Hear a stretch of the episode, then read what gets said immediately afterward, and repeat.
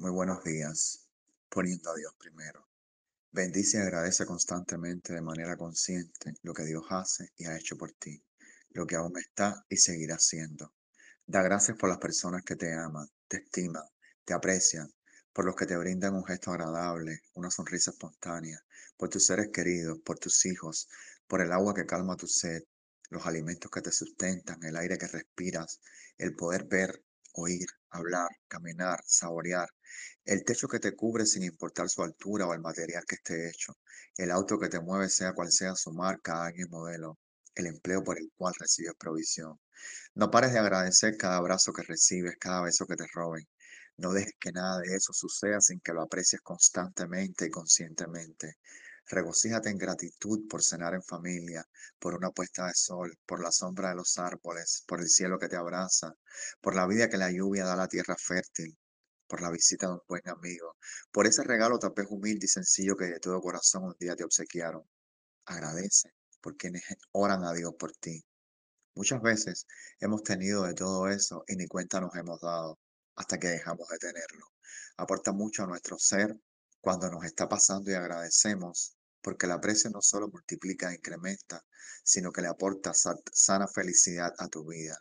Si tienes algunas de las anteriores, eres más que bendecido o bendecida, porque peor es vivir en la calle, estar en un hospital si es que puedes estarlo, husmear en la basura para alimentarte o sencillamente ya no estar. Agradece la mano que te extiende y hasta el perro que te ladra. Al menos alguien siente tu presencia al pasar. Pero también agradece cuando te subestiman, cuando te rechazan, cuando te miran por encima del hombro. Di gracias al que te señala o te hace burla, al que te juzga por tu apariencia física o por tu estatus social. A esas personas que no entienden que estás en tu proceso y que perfectamente la vida es un boomerang y todo puede regresar. Aprecia la puerta que cierran delante de tus ojos, aquello en lo que fracasaste o lo que no has podido alcanzar aún después de tanto esforzarte.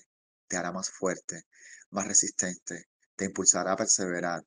Piensa que Dios puede tener algo mejor para ti de acuerdo a su voluntad, como nos lo dice en Isaías 46:10. Mi propósito será establecido y todo lo que quiero realizaré. Bendice las manías de mamá y papá. Besa sus ojos estrujados. Sosténles la mano cansada y agradece que aunque su claridad no sea la de antes, como cuando te cargaba en brazos, aún te brinda la dicha de sonreír. Efesios 6:24 nos anima a honrar a tu padre y a tu madre, que es el primer mandamiento con promesa, para que te vaya bien y seas de larga vida sobre la tierra. La gratitud es una promesa que nos ha hecho Dios para crear canales de comunicación, de gracia y amor hacia cada uno de nosotros. Por eso, aprecio y agradezco que hayas escuchado este mensaje. Dios te bendiga.